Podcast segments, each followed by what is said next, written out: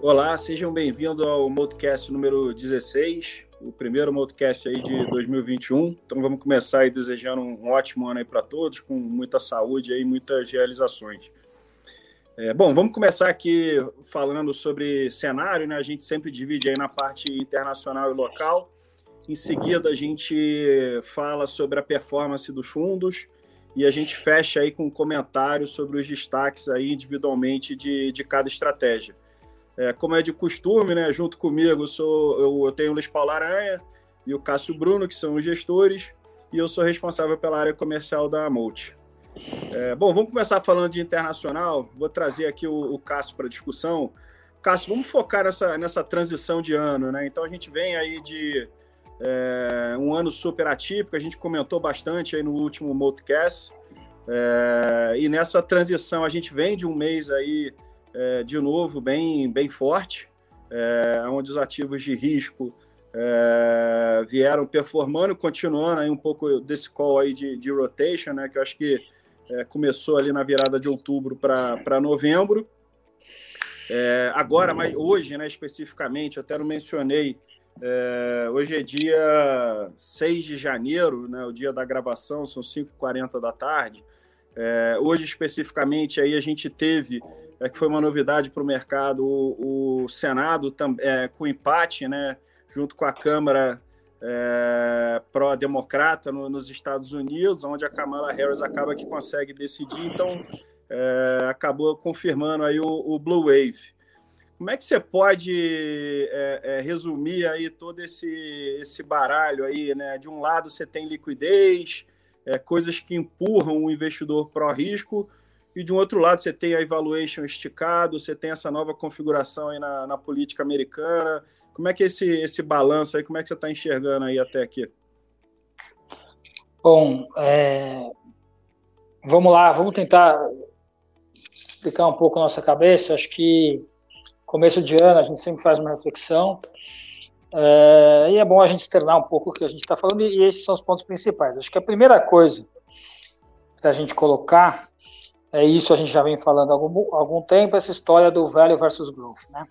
Então, isso ainda é um tema, a gente só viu o comecinho disso com a vacina. A grande questão desse tema é a alta de juros nos Estados Unidos. Olha que se tiver aumento de custo de capital global, é quando o tema vai efetivamente ser grande. A gente ainda é, viu o começo disso, não, não, não viu grande aceleração.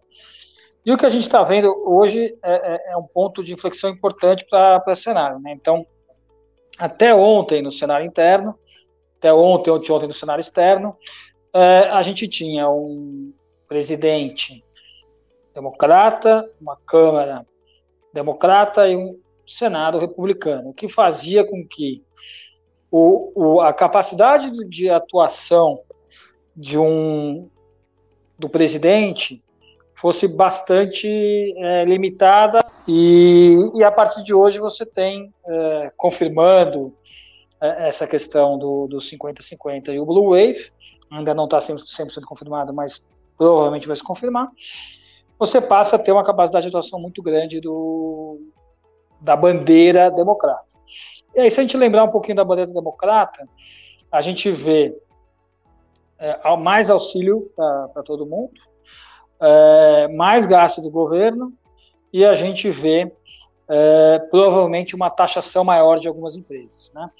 Então, o que, que, que é o, o, o que o mercado está começando a negociar hoje?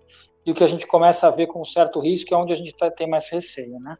Que é a volta da inflação americana, então, você estimulando ainda mais a economia, você aumentando o imposto, é, o mais provável é que você tenha alta de preços é, na economia americana. Isso, se isso acontecer e os juros abrirem lá fora, você coloca o mercado em bastante risco. Então, é, o que a gente tem falado bastante, e pensado bastante aqui, é quando os mercados estão na, nas máximas, a, a, aquela questão de pouco risco inserido, é, é onde nós estamos em momento de maior risco. Então, a gente aqui na Molt, a gente está olhando esse cenário com bastante atenção, posicionando os fundos mais é, com empresas mais defensivas, é, mas assim não, não é um negócio muito trivial, porque ainda estamos vivendo um mundo de expansão de balanço do Fed. Então, para a gente ter um cenário mais negativo, a gente precisa que o balanço do Fed comece a pare de crescer, né?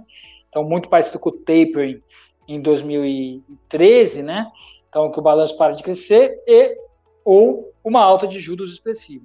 Então, o que a gente está vendo é com esse blue wave, o mercado querendo financiar menos os Estados Unidos, enfraquecimento do dólar, é, os juros subindo, é, mercados emergentes acho performando o mercado americano, e, e esse é o cenário atual. A dúvida que a gente tem é: será que um cenário mais negativo nos mercados, no mercado americano, com uma alta de juros mais forte, vai levar para mercados emergentes mais fracos? Ainda não é o cenário de ninguém, ainda é o cenário de que os mercados emergentes devem outperformar os Estados Unidos por conta dessa, desse enfraquecimento de dólar, mas é esse é o nosso ponto de atenção. Se a inflação for alta o suficiente nos Estados Unidos para que a taxa de juros abra de maneira importante, é, a gente deve ver mais rotation, mais queda de, provavelmente uma queda expressiva de valuations que são bastante altos, né, de, de empresas de growth e provavelmente essa rotação de growth para velho acelerar. Então, esse ali é, o, é, o, é, o, é como a gente está trabalhando uh, o cenário para esse ano, né? entendendo quando e se isso vai acontecer esse ano, mas a gente está vendo uma, uma, uma quebra de, de, expectativa de mercado hoje. Né? Legal. E o Aranha, vindo para o Brasil, né? o, o, o Cássio fez a, a, essa reflexão que talvez seja um ponto aí de, de inflexão aí pro, para os mercados, né? E aí, quando a gente vem para o Brasil, óbvio que tudo isso que o Cássio é, mencionou da parte global nos afeta, mas tem algo específico aqui nosso, né, que a gente que, que, que vale ressaltar. Então, você tem aqui, né, só para trazer aqui alguns pontos que eu anotei, a eleição nas casas, né, que é o que está dominando Brasília, principalmente na Câmara dos, dos Deputados, o grupo do, do Maia com o grupo do, do governo. É, a gente vem de um mês aí onde as, a bolsa local ela foi puxada aí basicamente por, por commodities e, e bancos, né? Como é que você linka o, o Brasil ao mundo e o que, que é específico aqui de, de Brasil? Então, é, primeiro o link né, do mundo com o Brasil. O Brasil, especialmente é, a maior parte dos ativos que compõem o Bovespa, é, eles estão naquela caixinha do velho, né? Que são as commodities e os bancos. Então, nesses últimos dois meses, o, o índice teve um desempenho super forte, né? Mas muito concentrado nesses setores, né? Siderurgia, é, mineração, petróleo e bancos, né? É, tiveram uma alta muito expressiva, eram, eram posições é, relevantes na nossa carteira, mas mesmo assim é, são posições são muito pesadas no índice, então a, a nossa carteira acompanhou é, e mesmo assim não, não teve uma geração de alfa na carteira tão relevante, né? É, posto isso, né, a gente tem uma combinação aqui é, de que historicamente, na hora que as commodities começam a, a, a ficar mais fortes e ter um ciclo mais positivo, você tem um ciclo em contrapartida de uma apreciação cambial né? É, que é o que não ocorreu. Então, é um cenário extremamente positivo né, para essas empresas exportadoras, só que a gente precisa saber o, a sustentabilidade disso. Né? Então, você está tendo um, um catch-up, é, e aquela tese, né, do que é o que o Castro colocou da, da, da questão dos juros longos, né, que impulsionou os valuations é, de empresas com crescimento mais lá na frente, é, a gente tem aqui pouquíssimos exemplos disso, né? Então, o nosso índice não, não, não foi afetado, né? E, de forma relativa, a Bolsa Brasileira ficou muito para trás esse ano, né? A performance dela foi uma das piores possíveis. A gente teve um desempenho muito fraco em dólar, né? Então, a, a, a Bolsa Brasileira foi uma das piores, ela perdeu é, praticamente 20% em dólar esse ano, né? É, contra uma bolsa americana que subiu 16% em dólar. Então, o, o Brasil, do mesmo é, do ponto de vista relativo, ele está muito para trás, está bem inserido nesse rotation global, né? É, do ponto de vista absoluto, a gente ainda vê valor em porque tem empresas ainda fica, que ficaram baratas, né? Agora existe é, uma série de dúvidas pela frente, né? É, que são dúvidas que é inerentes ao micro das companhias, né? Então, o primeiro ponto é, é, existe ainda uma dúvida muito grande, primeiro em relação à continuidade do auxílio, né? E como que a economia vai se comportar é, sem o auxílio emergencial, né?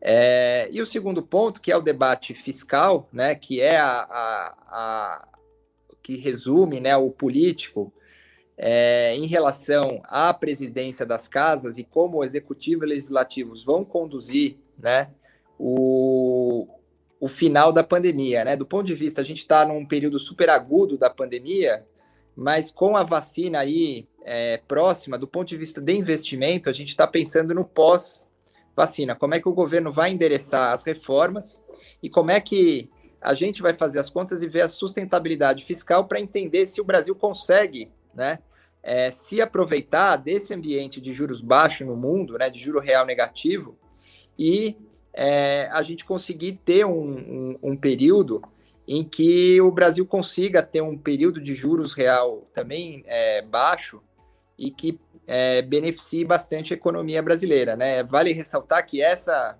desvalorização cambial é, colocou o Brasil é, numa condição muito favorável em termos de troca, né? Assim, a nossa mão de obra ficou muito barata, as empresas ficaram muito competitivas, as, as empresas estão exportando bastante, é, a, as empresas no micro estão bem saudáveis, né? A gente no relativo ficou para trás, mas a gente tem que tomar muito cuidado é, se essa condição, né, de é, juro baixo e, e esse contexto global ele vai permanecer favorável. Legal. Bom, a gente, na última sessão aqui, a gente vai falar sobre os fundos e a gente vai, vai conectar um pouco aqui essa parte de, de cenário é, com o que a gente fez aí nas carteiras aí ao longo do mês. Eu vou pedir uma ajuda aqui para a produção para subir aí a tabelinha.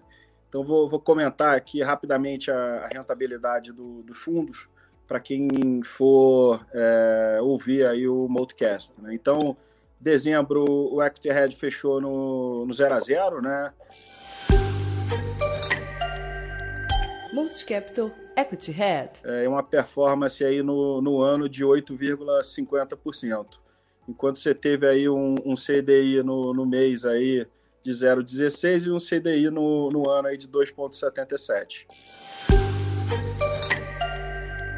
Multicapital Long Buys. O Multicapital Long Buys ele fechou o mês de dezembro com 3,54 contra uma performance acumulada no ano aí de 12,47. É, a bolsa aí em dezembro fechou em 9,30 e no ano em 2,92. E finalmente o Multicapital Ações. Multicapital FICFIA. Ele fechou dezembro com a performance de 7,03 contra e um, uma performance acumulada no ano de 8,11%. Vamos falar aí da, da performance dos fundos e um pouquinho aí da, das posições. Vou pedir para. Isso, obrigado. É, Cássio, vamos, vamos falar do Equity Red. É, como é que o, o, fundo aí se, se comportou aí a, ao longo do mês? E também se você fez aí algum tipo de, de alteração é, é, na carteira, colocou alguma coisa no bolso, enfim, abriu novas posições que, que vale a comentar. Legal, esse, esse é um mês que a gente acabou fazendo pouca alteração, a gente começou uma posição nova em healthcare, que até foi uma posição bastante vencedora, a gente acertou bastante no setor, foi o, o setor de destaque do, do mês, a gente ganhou quase 90 bases entre essa posição nova e posições que a gente tinha montado nos meses anteriores. Então, esse foi, um, foi um, uma posição nova no destaque. Então, a gente, no final, a gente comprou a Redditor e vendeu empresas na cadeia. Uh, então, a gente entendeu que a Redditor tem um, uma posição fortalecida no meio da cadeia ali, é um cara bastante dominante. E a gente acabou vendendo as pontas da cadeia e, e, e enfim, foi uma posição bastante vencedora. É, também do ponto de vista de posicionamento, o que a gente tem feito ao longo desses, desse mês, a gente montou, é, tem alguns shorts que a gente tem aumentado, shorts de posições que estavam, que a gente acabou até sofrendo ao longo do, dos últimos meses, mas a gente tem aumentado alguns shorts, a gente não, não vou entrar em detalhe aqui, mas são shorts muito nessa, nessas, nessas empresas de growth, com valuations bastante altos, e a gente está vendo um pouco do que a gente conectou ali do, do cenário macro, um pouco do cenário do Brasil, desse velho versus growth, a gente está vendo uma oportunidade aí de aumentar essas posições é, ao longo do, do mês passado e desse mês também. Então, aí tem, um, tem um, uma mudança, é, e de resto, pouca mudança. Né? A gente está bastante posição micro e estamos estudando. A gente tem visto setores que estão performando muito bem, a gente está estudando novas coisas, mas é, é, o grosso foi healthcare e, e, e esses shorts. E o, e o Multi-Capital Long Base, né, tá em linha aí com, com o cenário aí que foi traçado aqui no começo, a gente veio reduzindo aí a, a parte comprada, né, ao longo do, do mês passado, né, então a gente fecha ali novembro, um pouquinho antes ali, a gente chegou a bater ali uns 80% net long, e, e de lá para cá a gente veio reduzindo, né, queria que você pudesse aí comentar um pouquinho. É, um pouco o, na linha do que a gente vem falando, a gente reduziu para algo hoje como 55% comprado, é, a gente vê ainda o mercado, a gente ainda vê aumento de liquidez, tudo que a gente comentou lá no, no começo, mas com um risco maior, né? Então a gente está se preparando para para pegar novas oportunidades. O mercado sempre dá chances. A gente vem de um rally muito muito prolongado. Então são muitos meses é, de alta, essa alta toda baseada no monetário. Então o que a gente tem é, olhado, é, a gente está pessimista para hoje? Não.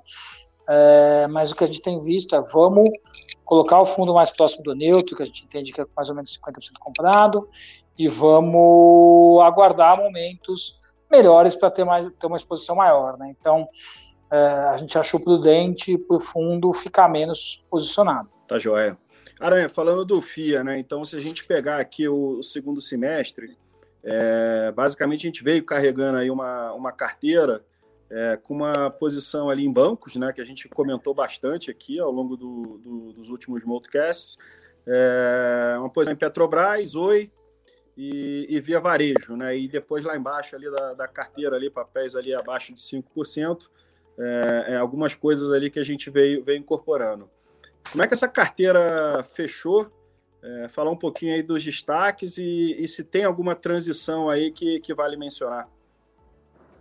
Então, na, o destaque né, é, principal aí do ano, acho que foi a Oi, né? Então, ela se tornou é, uma das maiores posições do fundo, é, muito pela valorização dela, né? E por a gente ter reavaliado a próxima fase é, da reestruturação que foi a Oi, a gente acredita que ainda tem valor na companhia e a gente é, não realizou o investimento. E, e, a gente vem comprando ativos que estão se destacando, na nossa opinião, no micro, né? Então, ativos que foram muito penalizados aí pelo mercado e que a gente entende que no longo prazo tem muito valor, né? Então, a, o, empresas de energia elétrica ganharam espaço, é, empresas de consumo é, menos discricionário, né, como é, supermercado, como a hipermarcas. Então, é, algum, uma leve transição aí nesse sentido, né, em, detrimento do consumo mais discricionário, é, que a gente ainda gosta de alguns nomes, mas a gente reduziu o peso relativo, né, na carteira. É, a gente reduziu bastante ao longo do final do ano também a posição de commodities, a gente ficou é, praticamente com uma posição grande de commodities, que é a, a, a, Petro, e a gente ficou com o setor de proteínas, né, que a gente ainda vê um, um micro ali bastante interessante, é, partindo de um valuation ainda bem descontado. Né? Então a gente está buscando é, bastante coisa dentro do micro, né? E ficando com uma carteira que a gente considera barata, né? Então, quando você olha do ponto de vista é, absoluto, a gente vê uma carteira é, extremamente é, com uma taxa interna de retorno alta, né, com uma geração de caixa muito boa é, e com, é, com uma simetria positiva, né, que é o que a gente busca sempre, né, que é o que a gente vem falando, que quando a gente olha o mercado como um todo, é, a gente fica um pouco mais preocupado, né, mas quando a gente olha no micro, as posições que estão dentro do fundo, a gente está mais confortável porque são posições que é, tiveram algum evento, alguma, alguma coisa que fizeram com que esses papéis dessem a oportunidade e, e, e são esses papéis que a gente está aumentando na carteira. Tá joia. Bom, a gente vai chegando aqui ao, ao fim do, do podcast 16. É, queria agradecer o Aranha e o, e o Cássio por dividirem um pouquinho da cabeça aí da, da Molt. É, lembrar aí que o Multicast vai estar disponível, né, tanto em vídeo é, quanto em áudio nas principais plataformas. Desejar um ótimo 2021 para todos, bons investimentos e até o próximo Multicast.